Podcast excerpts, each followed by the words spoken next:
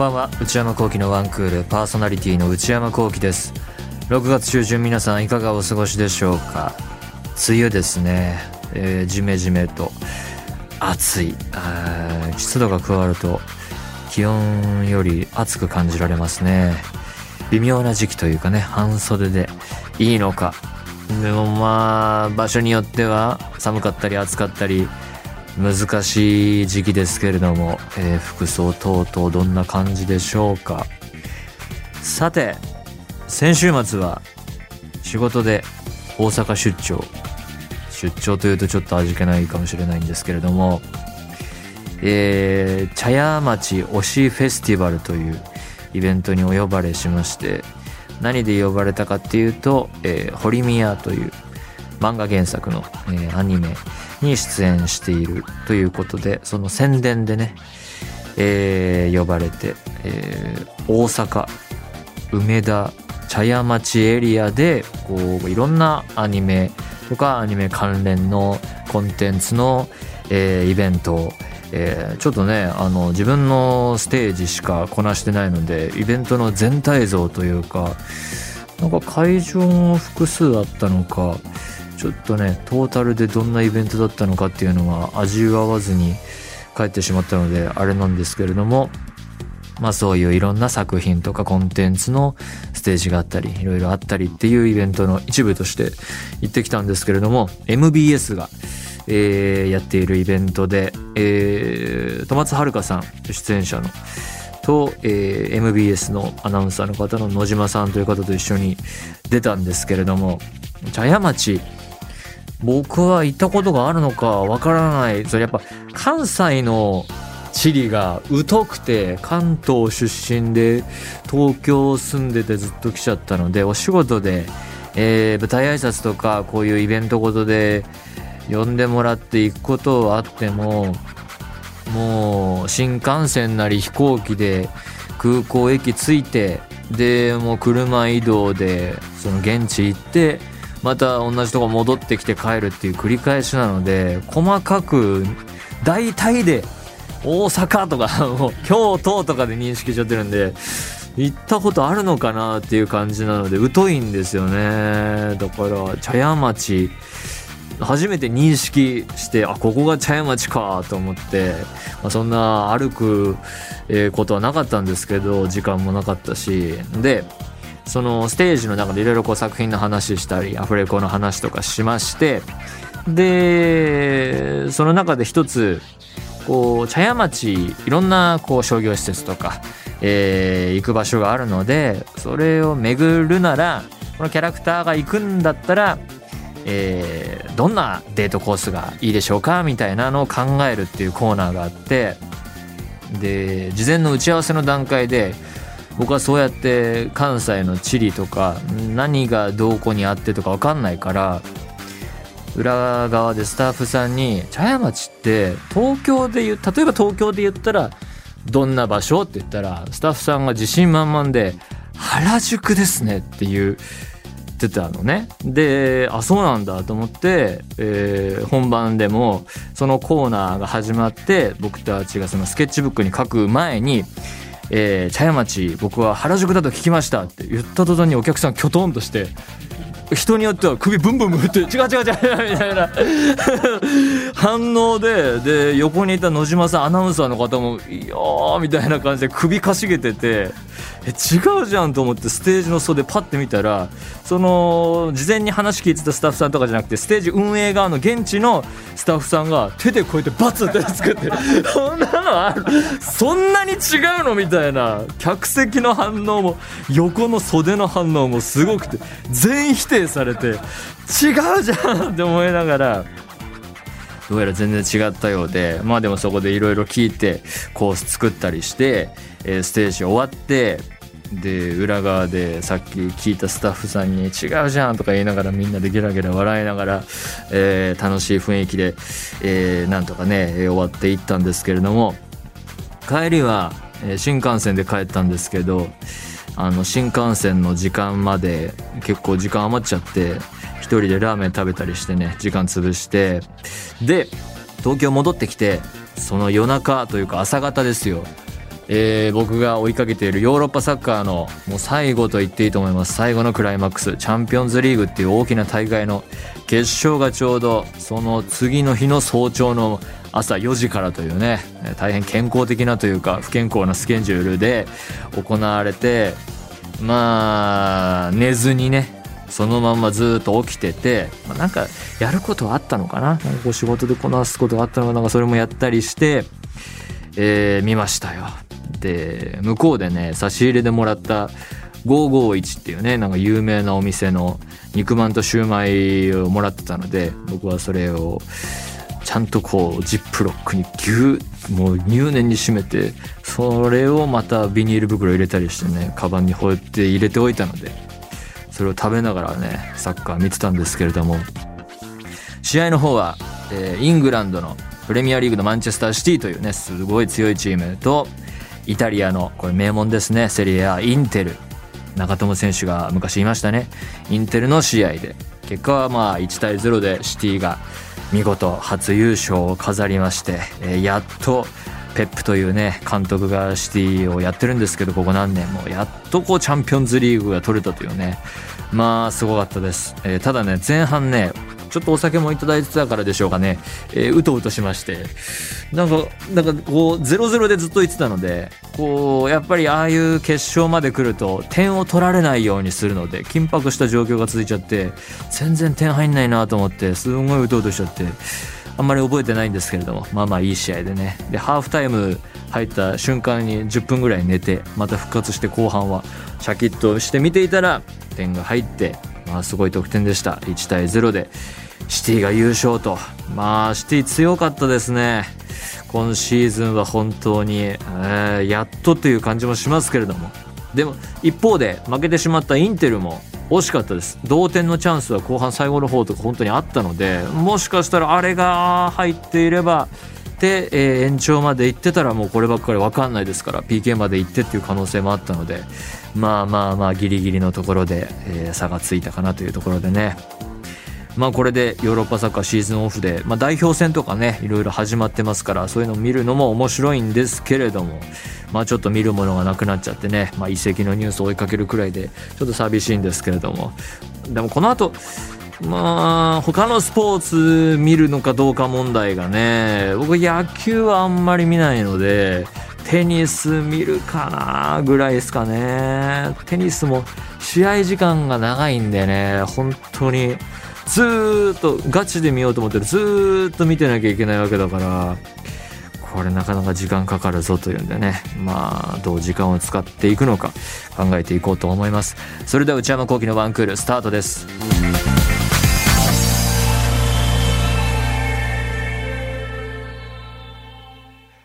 それではお便りを紹介します。ラジオネーム夏みかんさんからいただきました。神奈川県22歳。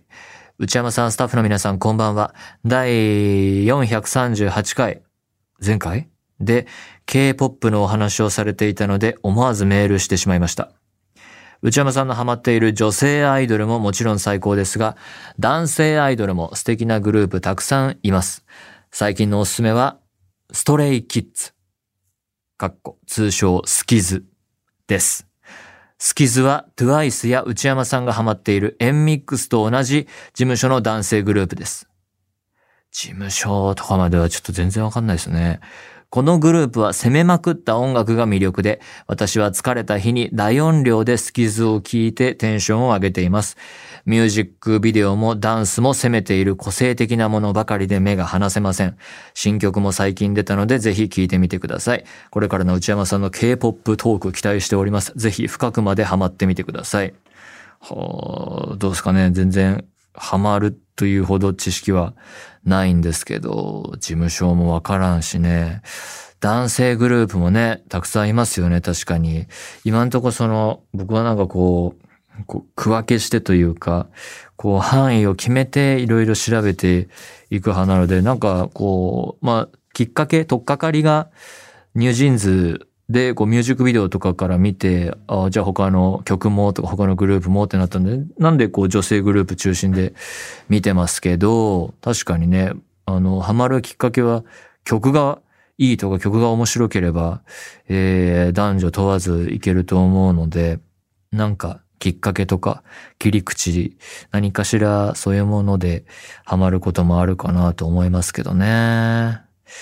いや、でも本当にいろんなコンテンツがあって曲だけじゃなくて、まあミュージックビデオ、まあそれは音楽だから今は当たり前ですけど、いろいろこうネットの海をさまよってると、あの、言葉がわかんないからどんな内容なのかわかんないけど、こう、バラエティ系の動画っていうか、なんかこうゲームをやってるとか、そのテレビゲームっていう意味じゃなくて、ゲームをやってるとか、なんかまあトークもそうだし、ど、どんだけ働いてんの？みたいな。俺が寝てる間にどんだけ、だってその曲だってさ、まあレコーディング動画とかも上がってるのを見たことあるんですけど、まあレコーディングはもちろんそうだし、そしたらレコーディングするってなったらそれ聞いて覚えるっていうか、メロディー、えー、ちゃんと歌えるようにするっていう作業もあるし、で、ミュージックビデオ撮影とか、あんだけ手の込んだものやってたらすごい時間もかかるし、で、ライブはもちろんあるでしょで、歌番組とかもすごいあるし、ネットの、その、歌唱披露みたいなのもね、あるし、その動画も見たことあるし、で、グループとかメンバーによっては結構、海外のハイブランドとか、ブランドのアンバサダー的な、こう、イメージキャラクター的な、そういう、えー、プロモーションのなんか役割で選ばれたりするじゃないですか。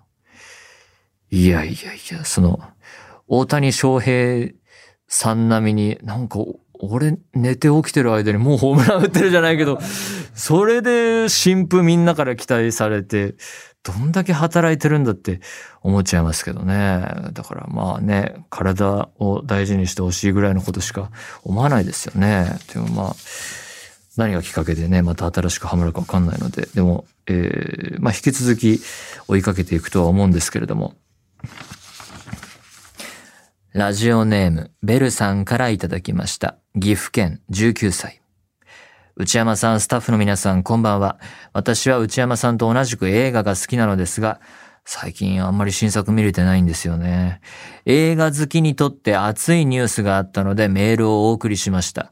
そのニュースというのは今年ラース・フォントリアー監督最新作となるキングダム、エクソダス、かっこ脱出が7月に劇場公開されることを記念し、ラース・フォントリアーレトロスペクティブ2023と題して、ラース・フォントリアー監督の過去作品14作の一挙上映が決定したというものです。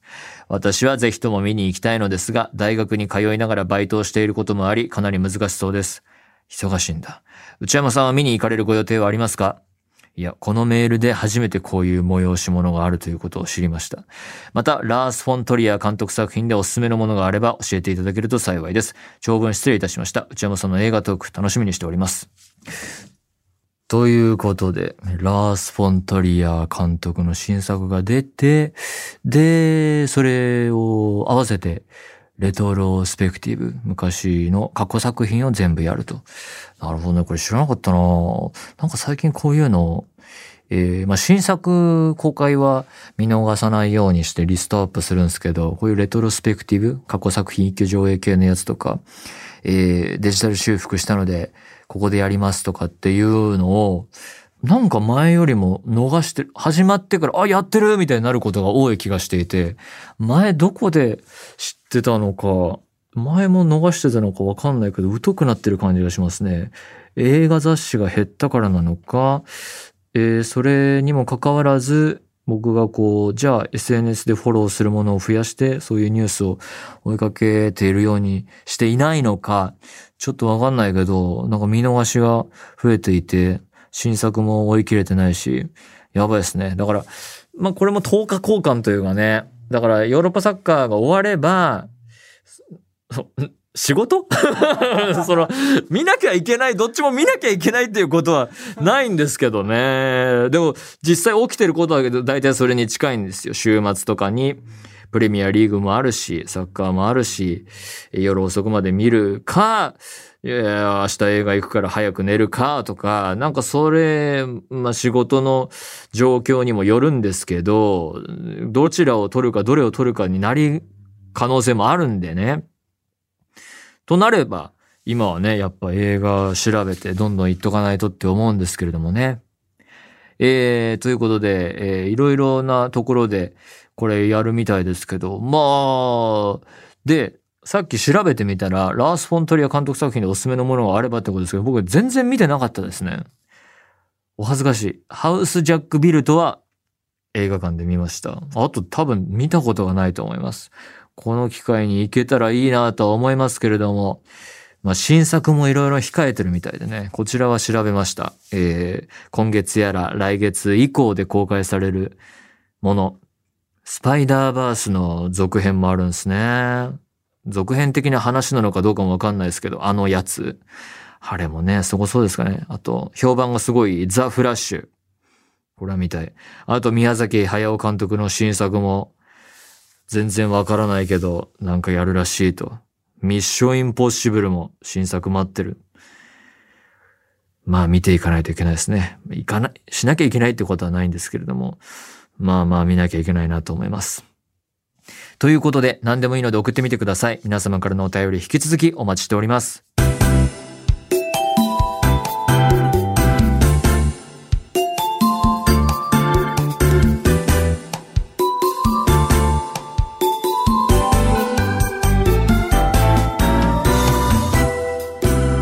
内山幸喜のワンクール。内山幸喜のワンクール。続いてはこちらのコーナー。クイズ、ヤング。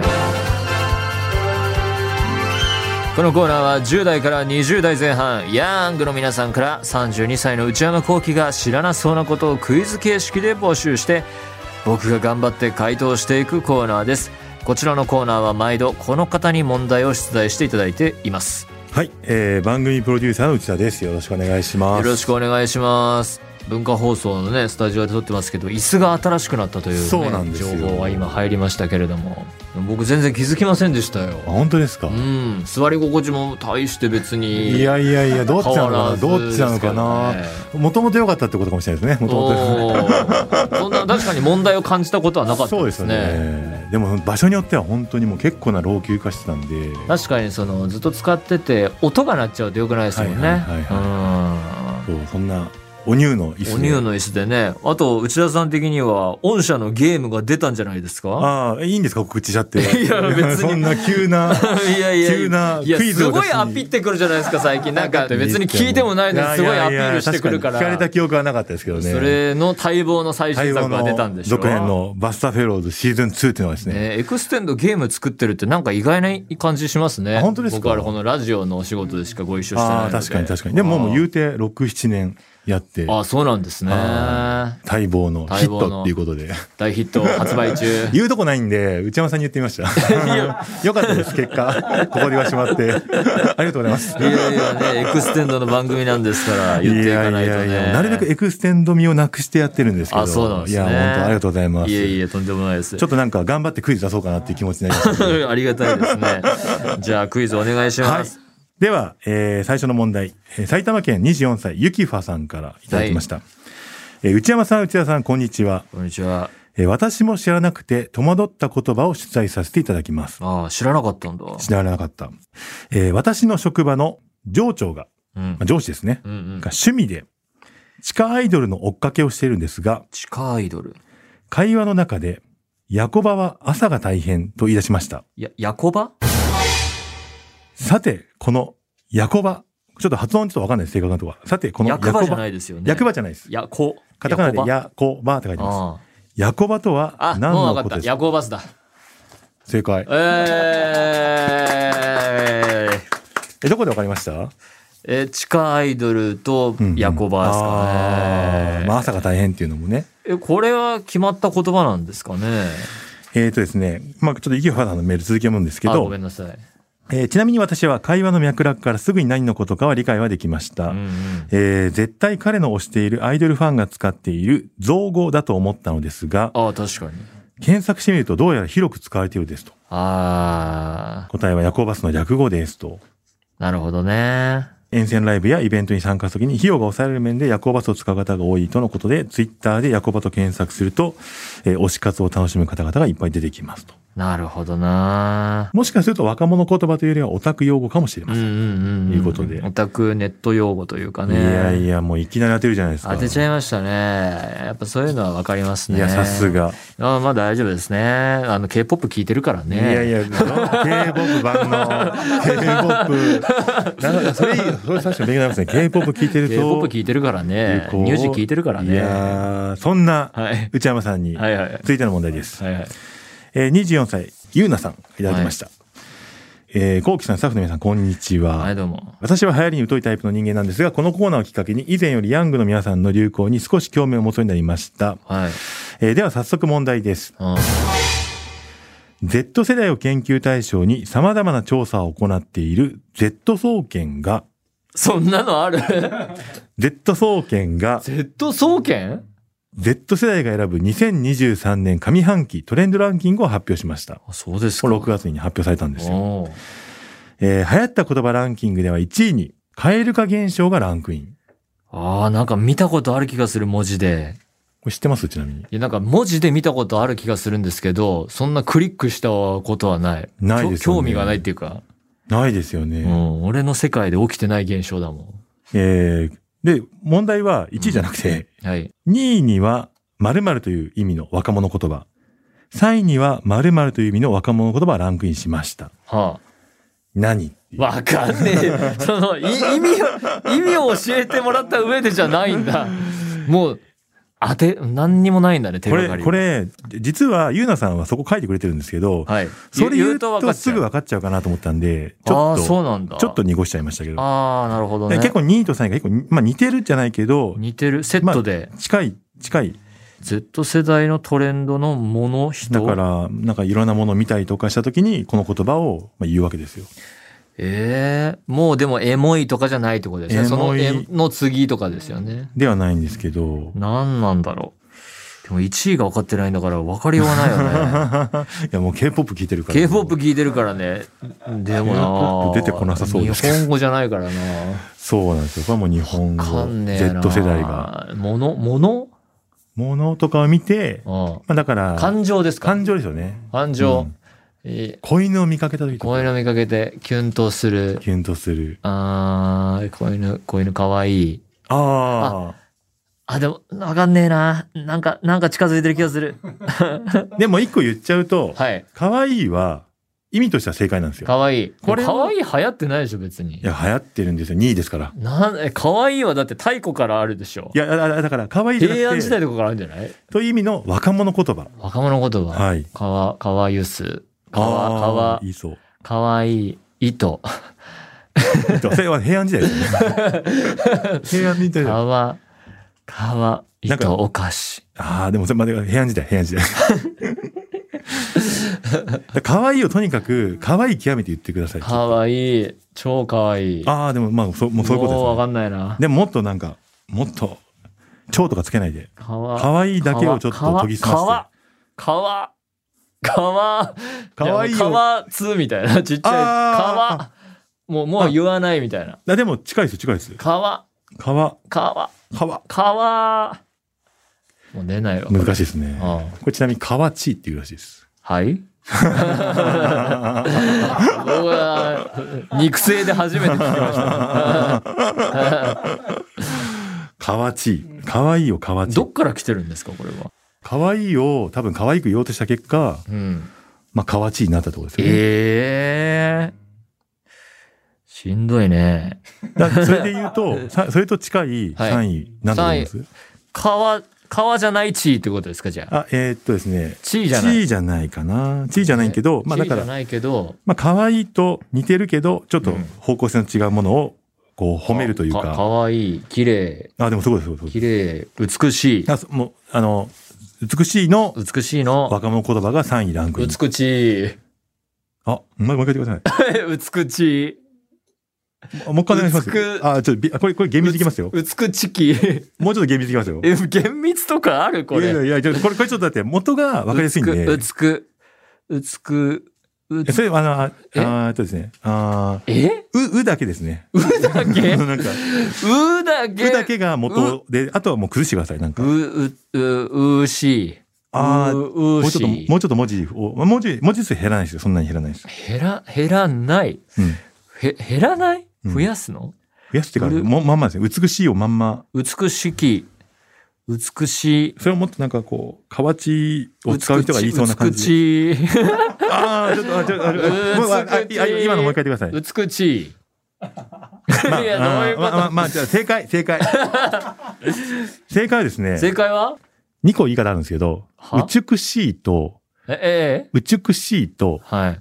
美しい。もういいよ もういいこんなん付き合ってらんないって。こんなん付き合ってらんないよ。いやいや、そういう。幼稚園児じゃないんだからいやいやいやいやさ。大人になれよ、お前いやら。いやいやいや。ふざけんなよ。これあの Z 世代がいや、ふざけんなって。2023年そんな奴らとやっていけない上よ。半期行ったやってこってらとなんで。んないよ、そんな奴らと。はい。無理無理無理無理。ねマジ無理。一応まあ、あの、1000人ぐらいから、1000人弱ぐらいからアンケートそい。つらとはやっていけないよい。やー。別の世界でやってくれって感じ。まあ、本日以上です。終わり。クイズ以上です。ありがとうございました。ちょっと久々にカルチャーショックというかね。はい。ほんと知らない世界でしたねう。下半期何が入るかですね、これね。これ踏まえて。はいえーなるほど。じゃあ今回もありがとうございました。はい。引き続き10代から20代前半ヤングの皆さんからの今流行っていることや自分たちの世代の常識クイズを募集していきます。自分の身の回りだけで流行しているうちらだけのやつなど局地的なものでも大丈夫です。以上クイズヤングでした。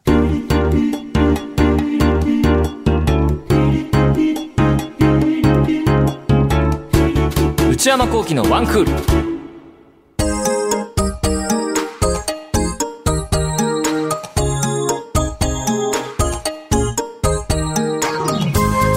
内山幸喜のワンクールそろそろお別れのお時間です。ここで文化放送東海ラジオでお聞きの皆さんにお知らせです。4月から地上波でも放送してまいりましたがこの6月いっぱいで地上波での放送が終了することになりました。地上波の放送は6月29日が最後になります超 A&G プラス、ポッドキャスト、YouTube では引き続き放送、配信行ってまいりますので、よろしくお願いいたします。そして、内山幸喜オフィシャルノート、内山幸喜の踊り場、毎週木曜の夜に更新しています。最新の更新記事はエッセイの内容です。リモート収録の機材が変わったことをいろいろ細かく書いています。内山幸喜の踊り場、月額980円で購読できますので、よかったらご覧ください。番組では皆様からのメールを募集しています。番組宛てのすべてのメールの宛先は one.joqr.net one.joqr.net 懸命にコーナー名を書いて送ってください。よろしくお願いします。番組公式ツイッターアカウントは、アットマーク、ONE アンダーバー JOQR です。こちらもぜひチェックしてみてください。この番組は、ポッドキャストと YouTube でも配信中です。ポッドキャストは、ポッドキャスト QR、Spotify、Amazon Music など、YouTube は文化放送エクステンドの公式チャンネルで配信しています。更新は火曜日夕方の予定です。それではまた来週、さようなら。